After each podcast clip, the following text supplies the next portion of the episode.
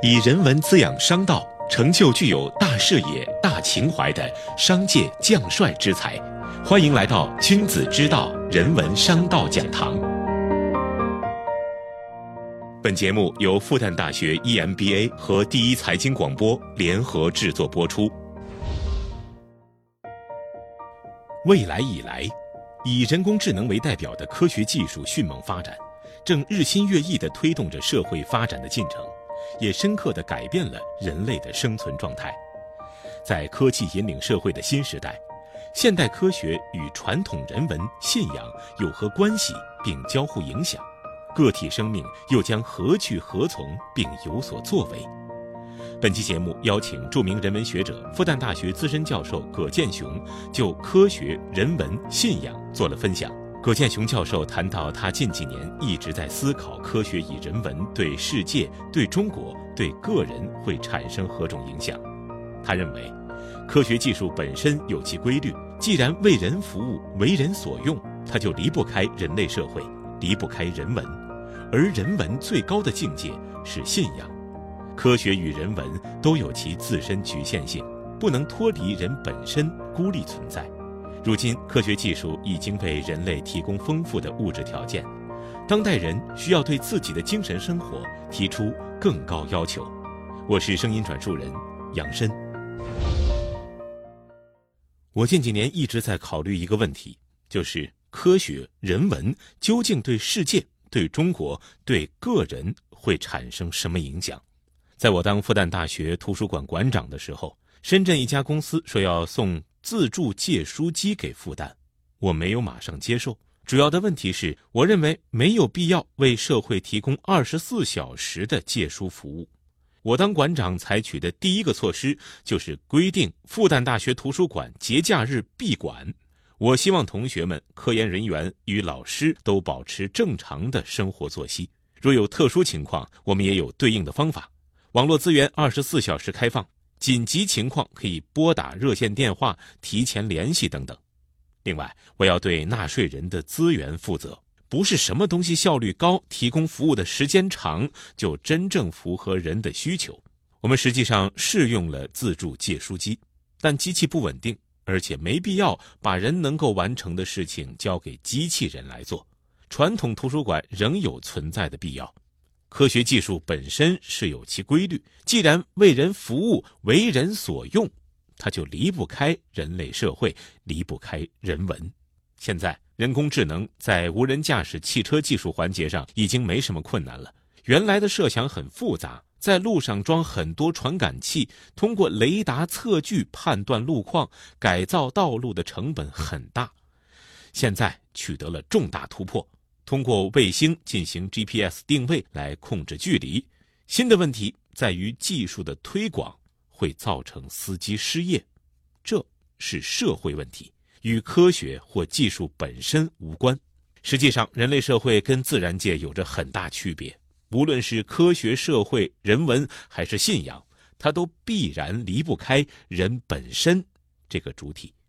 所以，在我看来，人是主体，科学。离不开人文。具体来说，人文是以个体为基础的，科学可以对群体起作用。为什么这么说呢？我们来思考这样一个问题：如果今后能制造出人工智能，它能够拥有人一样的思维方式，甚至可以像人一样创造生命，那科学与人文的界限是否还存在呢？这就像大家关注的阿尔法狗。它可以战胜顶级棋手，甚至有学习和纠错能力。在我看来，目前人工智能仍然处在物理阶段，没到化学阶段或生物阶段。阿尔法狗的能力不在于其思想，而是学习、计算的能力。我们的电脑技术再强大，到现在还是物理阶段，没有到化学阶段。人类设计的东西还没有能自动产生一种新的物质，更没到。生物阶段，很多生理现象问题，人类无法用现有科学进行解释。真正人工智能的突破，在于如何从物理阶段突飞猛进至化学阶段，最后进入生物阶段。在人类发展过程当中，人从生存到追求幸福、追求发展进步，包括物质与精神进步，产生了大量科学知识成果。在我看来，现在大学中的文理分科应该分成人文、科学与社会。什么是人文呢？人文有很多定义。我认为，跟人有关的，人类社会、人身本身、人类前提本身的，都可以称为人文，包括人的思想、感情、爱好、意愿、信仰。我们现在讲人文科学是错误的说法，人文本身就不是科学。而人文与社会科学的区别在于，人文以个体为基础，社会科学主要以群体为研究对象，如经济、管理、法律等等。但管理思想对管理的看法属于人文。例如苏东水先生的东方管理学，管理本身是社会科学，加上了东方，就与人文有联系。管理本身有其客观标准，但涉及到人的东西。没有绝对的标准，科学是在人类社会以外的，主要探索自然的规律，包括天文、力学、物理、化学、生物、地质，但这些不能与人类社会截然分开。医学似乎是纯粹的科学，但是离不开人文。韩启德院士曾做报告指出，现在能够治愈且清楚原理的疾病只有百分之六十。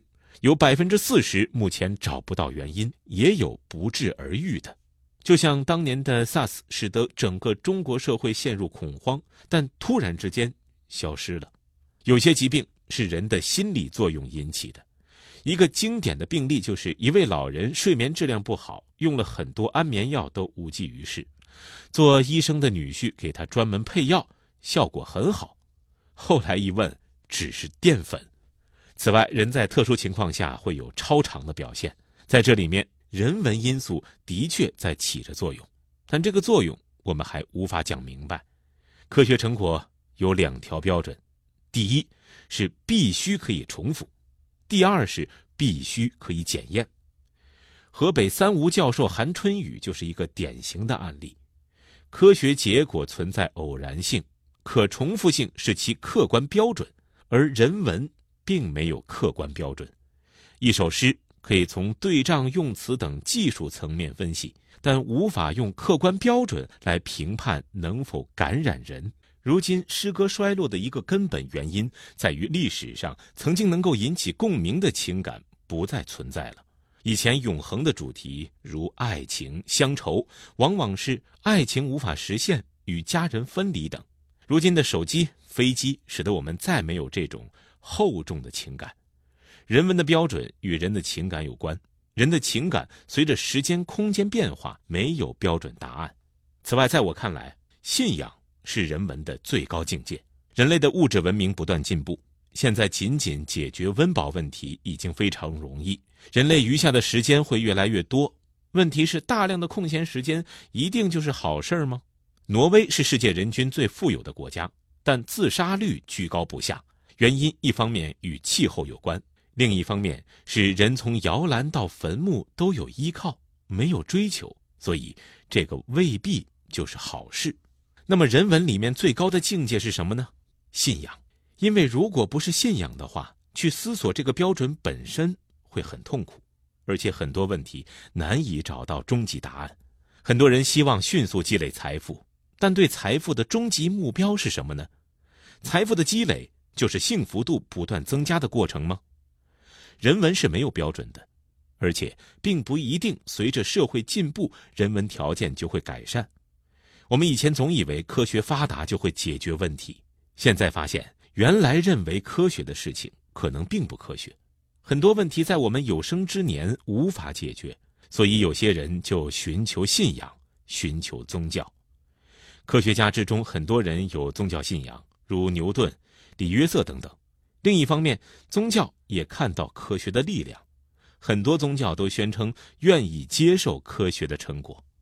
我们个人要如何理解马克思讲的无产阶级要真正解放自己，或者每个人要真正解放自己，过上无限幸福的精神生活？归根到底，还是要有一个信仰。什么是信仰呢？一般对信仰的定义就是绝对相信。毫无怀疑，完全自觉，甚至可以为其牺牲。在种种信仰之间，比较容易实现的是宗教信仰。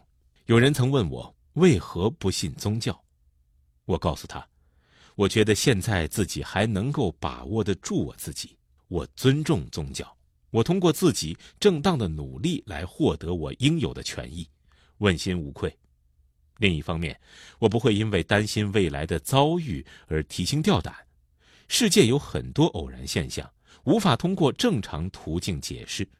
再强大的政府都无法保证社会百分之百的公正，再发达的科学都无法解释一切人类与自然的关系，再优秀的人文成果都不可能是普世的。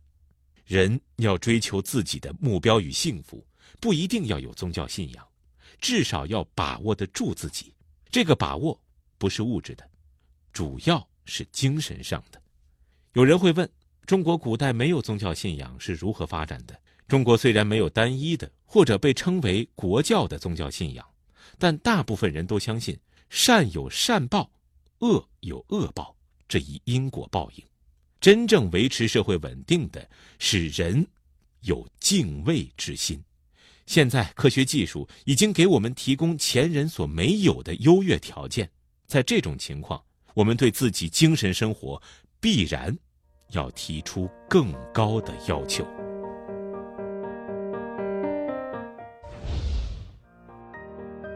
好，以上是著名人文学者、复旦大学资深教授葛剑雄带来的分享：科学、人文、信仰，商道人文融会贯通。感谢收听《君子之道》复旦大学 EMBA 人文商道讲堂，我们下期再见。